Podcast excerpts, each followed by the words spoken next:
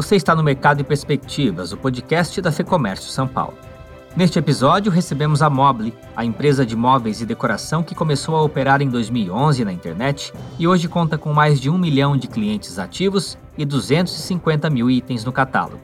Nos últimos dois anos, na contramão do mercado, a Mobile seguiu com um plano de expansão agressivo e deve encerrar o ano de 2021 com 19 unidades, entre mega stores, outlets e lojas compactas, além de três centros de distribuição. Para essa conversa, o nosso convidado é o CEO e fundador da Mobile, Victor Noda. Ele nos fala principalmente como o aumento da multicanalidade está alterando o formato das lojas e a experiência de compra dos clientes. Eu separei aqui alguns destaques. Se o cliente vai na nossa loja, ele, ele pode escolher ah, em ter uma experiência completamente autônoma, usando a tecnologia. Então, ele pode usar o celular dele, o nosso Wi-Fi, é, ou os tablets e totens que estão espalhados pela loja, ele interage com o produto usando QR Code, é, e ele tem acesso a 100% do nosso sortimento do online é, para ele comprar é, através da loja, ou, se ele quiser, ele pode ter uma experiência 100% tradicional. E a outra coisa que é muito relevante, e que é talvez o maior diferencial quando a gente compara com uma, um formato de loja mais tradicional, é que 40% de tudo que a gente vende na loja não está nem exposto no mostruário. Então, o cliente ele compra usando só a plataforma digital na loja. O Vitor trata ainda dos desafios e investimentos em logística e as expectativas da marca para 2021 e 2022. Ele começa fazendo uma retrospectiva dos efeitos da pandemia na demanda da empresa. Quando a gente olha para o ano passado, ali para meados de março, quando começou o lockdown de verdade, né, aqui em São Paulo e no Brasil, é, o que a gente viu foi uma queda brusca na demanda, e aí durou ali pelo menos uns 15 dias em que a venda caiu muito, assim, chegou a cair 50%. E a hipótese por trás é, putz, naquele momento as pessoas estavam muito mais preocupadas com reorganizar sua vida, né, o que, que ia acontecer, como, como fazer com os pais, é, como fazer com os filhos, como fazer com o trabalho, então ninguém estava pensando em consumir. E aí, passado esse período meio que de adaptação, a gente viu um movimento contrário. Né? Aí a gente já viu a demanda do online começando a crescer muito, e aí durante o mês de abril ela foi acelerando, acelerando, é, e aí ela durou uns bons meses ali, foi é, abril, maio, junho, julho, até setembro, uh, meados de outubro, ela veio muito acelerada, com as lojas físicas fechadas. Né? Então, é, foi um momento ali em que a gente estava, ao mesmo tempo, com excesso de demanda no online, tendo que correr atrás de, de entregar tudo, e, por outro lado, a loja física é, tentando descobrir o que a gente faz né, com, com, os nossos processos da loja, com a nossa equipe, como é que a gente faz é, aquele nosso ativo uh, rodar. E aí, depois, no, no, último trimestre, a gente já viu a venda online é, se arrefecendo um pouquinho, mas ela ainda veio mais forte do que vinha antes, até recentemente, agora no, no, segundo trimestre agora de 2021, é que com a, a, abertura do varejo físico de volta ali a partir de meados de abril, é que a gente viu meio que uma normalização, né? Então, putz, o online voltando ao patamar que seria o esperado do online e o físico uh, de fato abrindo de vez e o público se reequilibrando como seria o normal. Esse foi um pouquinho da nossa passagem aqui dessa, dessa pandemia porque pegou o movimento de vocês também, né, que são nativos digitais, nasceram na internet, mas seguem investindo no, no, nas lojas físicas e tudo mais, né? Quer dizer, então essa, essas curvas já estavam caminhando para lados diferentes, eu imagino, né? Sim, exato. Nós, nós somos uma empresa nativa digital, nós vamos continuar sendo, é, mas desde 2019 nós criamos um modelo de omnicanalidade é, que para a gente funcionou muito bem, né? E ele funciona bem, muito bem por diversos aspectos, é, seja do, do, do econômico do negócio, então é, gera vendas relevantes com uh, boa rentabilidade, mas ele também fortalece muito o nosso negócio do online, né? Então ele aumenta nossa, o nosso reconhecimento de marca, o engajamento do consumidor com a nossa marca. É, ele serve como hubs logísticos para a gente fazer essa omnicanalidade de fato, né? O clique retira, o envio a partir da loja. Ele também tem um papel importante de fortalecer o online. A gente vê que quando a gente abre as lojas, a venda do online num raio ao redor das lojas ela aumenta. Então, é, é uma estratégia hoje complementar e a gente quer cada vez mais fazer isso é, ficar mais relevante aqui dentro. Pois é, eu queria falar um pouquinho sobre logística também, que eu acho que foi o que pegou para a grande maioria das empresas, né? Vocês chegaram a fazer alguns investimentos em logística antes da pandemia, eu acredito que um cross-docking, alguma coisa, entrega própria também. Como que foi essa evolução da logística com vocês? Como que vocês suportaram? Como que vocês estão preparados agora? Perfeito. Bom, assim, a gente, logística sempre foi um dos grandes pilares da MOB, né? Até porque você deve imaginar que vender móveis pela internet não é a coisa mais fácil que, que existe. Então, trabalhar no modelo de, de cross-docking com estoque próprio sempre foi um dos grandes diferenciais nossos. Né? Então, a gente consegue ter, com esse modelo híbrido, um sortimento muito amplo de produtos. Hoje são mais de 250 mil itens para casa que a gente vende, mas, ao mesmo tempo, a gente consegue ter um prazo de entrega é, é incomparável, porque para hoje mais de 40% de tudo que a gente vende, a gente tem um envio imediato. Né? Então, é, é um diferencial muito grande. E a gente já tem, a, desde 2013, a nossa logística própria. A gente tem a própria empresa é, de fazer a entrega final, é, chamada Moblilog. É, então, a gente especializou com transporte de produtos pesados e com ela a gente consegue não só fazer um frete mais barato para o consumidor, mas ter um nível de serviço muito melhor que de transportadoras terceiras. Tá? Então, isso a gente sempre teve. E a gente uh, já, desde antes da pandemia, operava em três CDs. A gente tinha um CD em São Paulo, um em Minas Gerais e um em Santa Catarina. Com a pandemia, algumas coisas se aceleraram aqui dentro. Né? Então, é, quando a gente viu duas coisas importantes acontecendo. Primeiro, as lojas físicas fechando. E segundo, é, a demanda acelerando é, muito mais do que era o plano original. A gente tentou achar soluções para essas, essas duas coisas acontecerem. Então, a primeira delas foi com as lojas é, fechadas, a gente acelerou muito os nossos projetos do clique retira e do envio a partir da loja, né? De forma a gente fazer o drive-thru para os clientes. Então tinha muito cliente que putz, queria é, ter uma vantagem de receber o produto mais rápido, com frete mais barato e, e coletar na loja sem precisar entrar. Então a gente criou uma solução de drive-thru ali em, em, poucas semanas quando, quando começou o lockdown. E a segunda é putz, aproveitar todo o estoque que a gente tem na loja para botar para rodar. E a gente criou uma solução que a gente chama de, de entrega expressa. Então, dentro da cidade de São Paulo, a gente consegue entregar em 24 horas os produtos que estão em estoque na loja e, e vão direto para o cliente. Então, essa foi uma coisa que a pandemia acelerou e veio para ficar, obviamente. Agora, desde então, o trabalho tem sido de escalar isso para muito mais produtos, mais categorias e mais lojas. E a outra coisa que teve uma aceleração no nosso, nosso movimento logístico foi em relação aos nossos centros de distribuição, né? É, o nosso centro de distribuição principal de São Paulo, na época, já estava é, bem cheio e, e, a gente já tinha a previsão de fazer uma migração para o CD novo é, nesse ano, é, mas que com o pico de venda que a gente teve, a gente viu, putz, não vai dar para sobreviver ao Black Friday só com esse armazém. Né? E aí o que a gente fez foi abrir é, a toca de caixa um novo centro de distribuição é, no estado de São Paulo, foi na cidade de Barueri, para dar conta desse volume deu tudo certo, foi aquela coisa, é quase que uma gambiarra, porque tem que fazer rápido.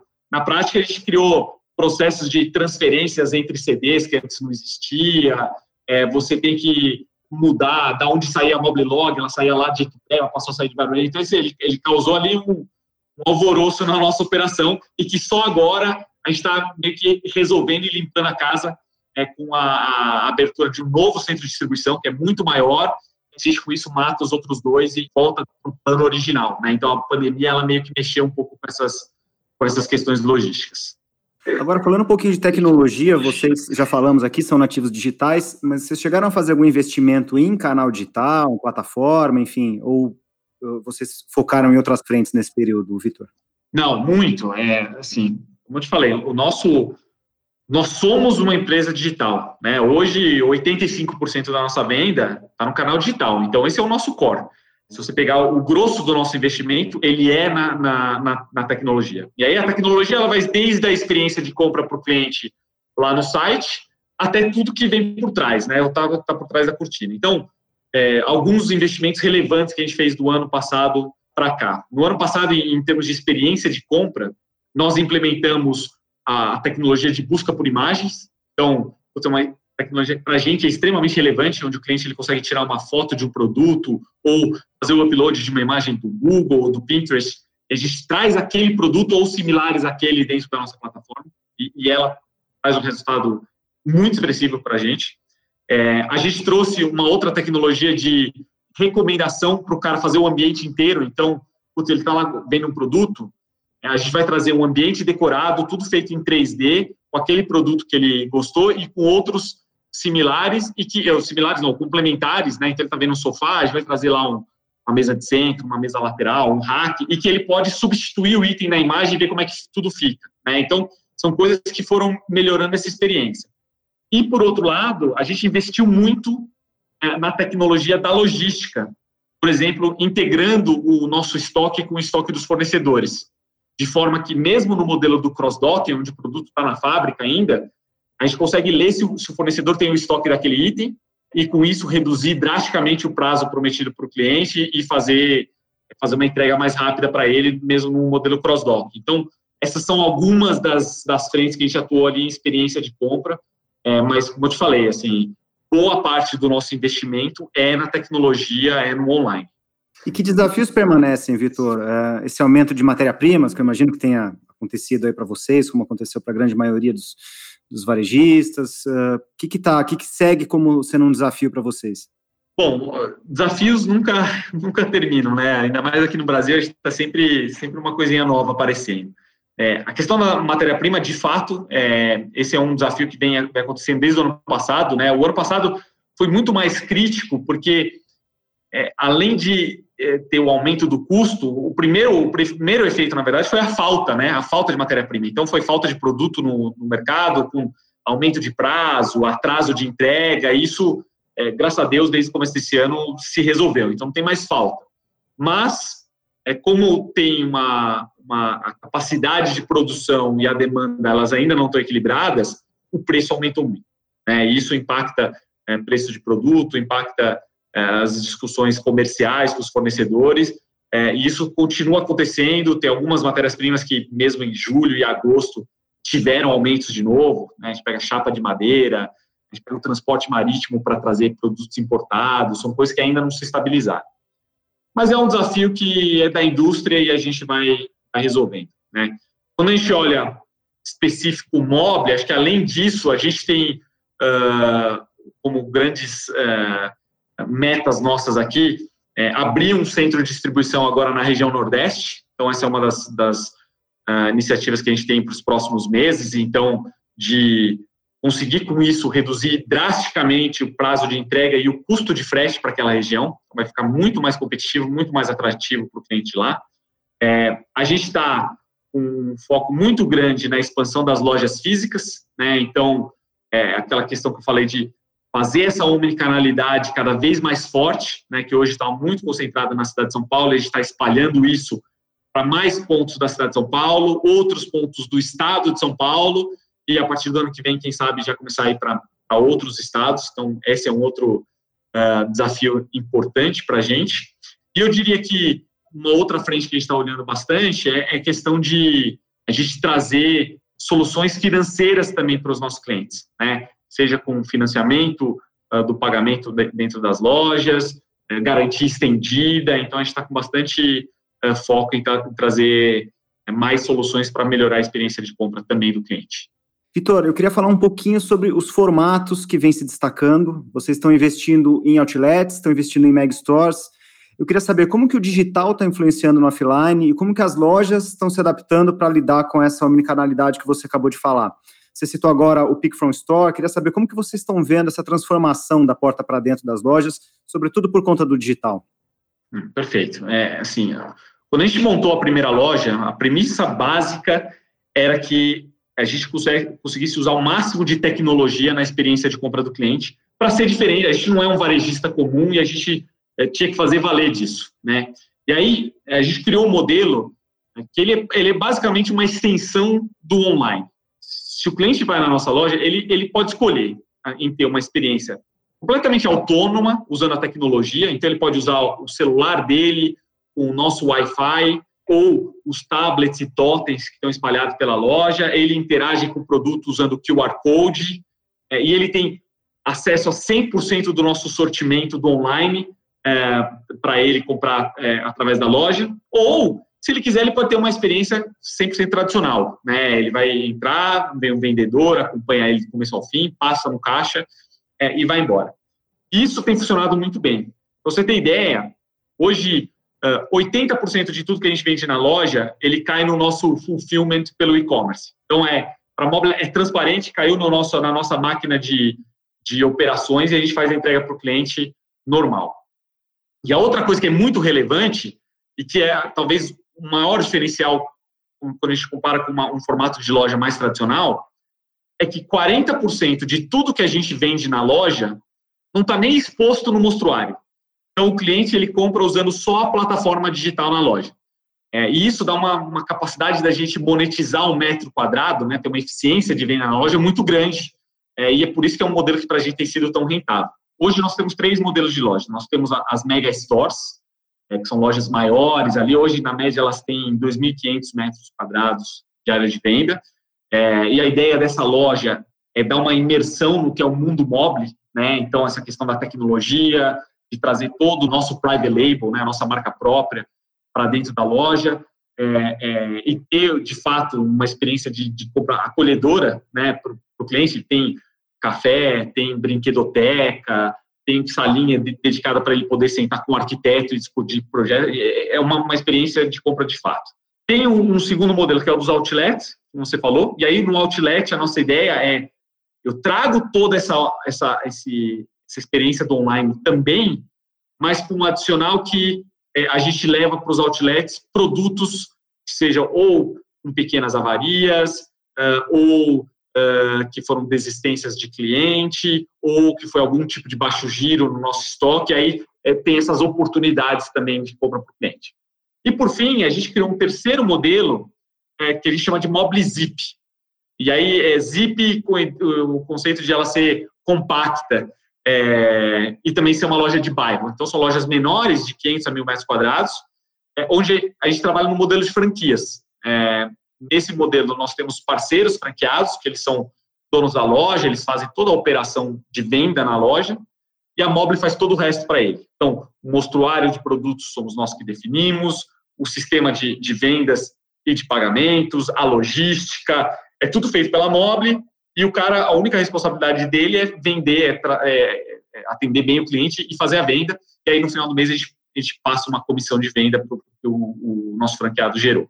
É, e aí esses três modelos têm funcionado bem, é, e agora, um pouco mais de segurança, né, de que o varejo físico não fecha uh, novamente, a gente começou a acelerar bastante o investimento nessas três frentes, e a gente tem bastante loja para lançar nos próximos meses já.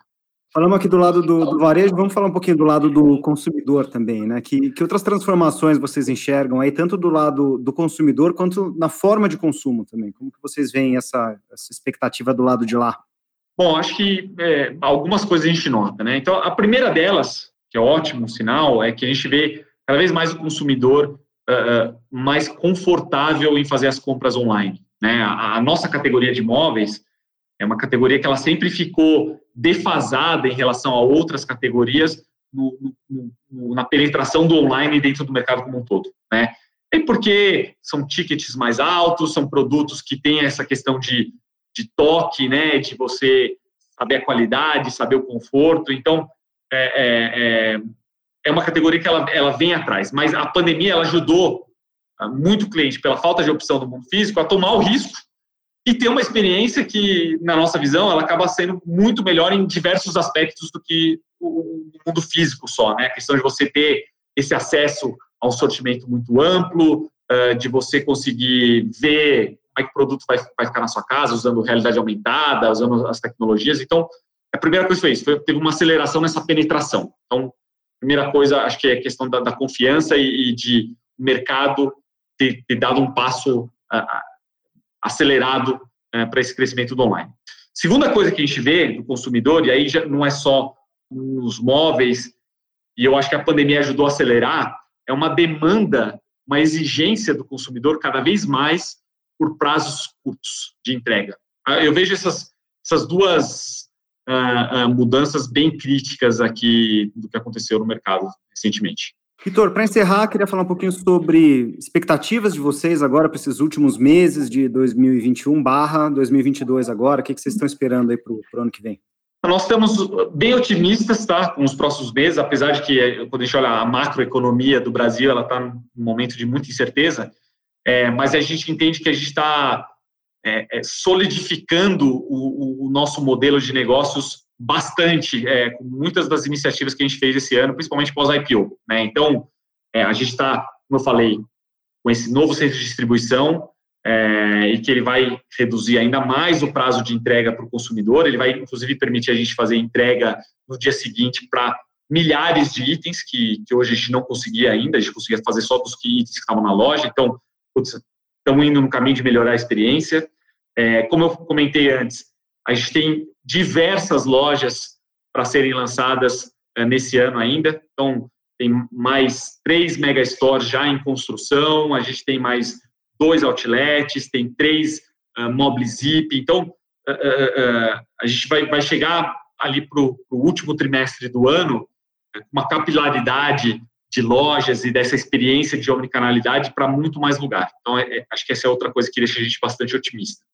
É, e, por fim, acho que, é, diferente do que foi esse, esse tempo recente, né, de, putz, quanto que a gente consegue melhorar a experiência num cenário de falta de matéria-prima, como você falou, o custo do produto crescendo, os fornecedores todos com essa dificuldade, a gente entende que putz, o mercado está muito mais estabilizado agora, né? E isso permite com que a gente é, faça é, um barulho muito mais forte na Black Friday, né? Então, com campanhas diferenciadas, com muito mais disponibilidade de, de produtos em ofertas e de produtos com envio imediato. Então, a gente está bastante otimista aqui com os próximos meses, é, com as, as, coisas que a gente vem trabalhando é, é, tomando forma. Ouvimos aqui o Vitor Noda, CEO e fundador da Mobile, em mais este episódio do Mercado e Perspectivas. E se você também é empresário, encerro o programa com um convite. Conheça o lab.fecomércio.com.br é o espaço que reúne conteúdos estratégicos, benefícios e vantagens para todos os associados da FEComércio São Paulo. Para conhecer, é só acessar o link que eu deixo aqui na descrição. Eu sou Guilherme Baroli, a entrevista e o roteiro deste episódio são de Fernando Saco, a edição do estúdio Johnny Days. Obrigado pela companhia e até a próxima.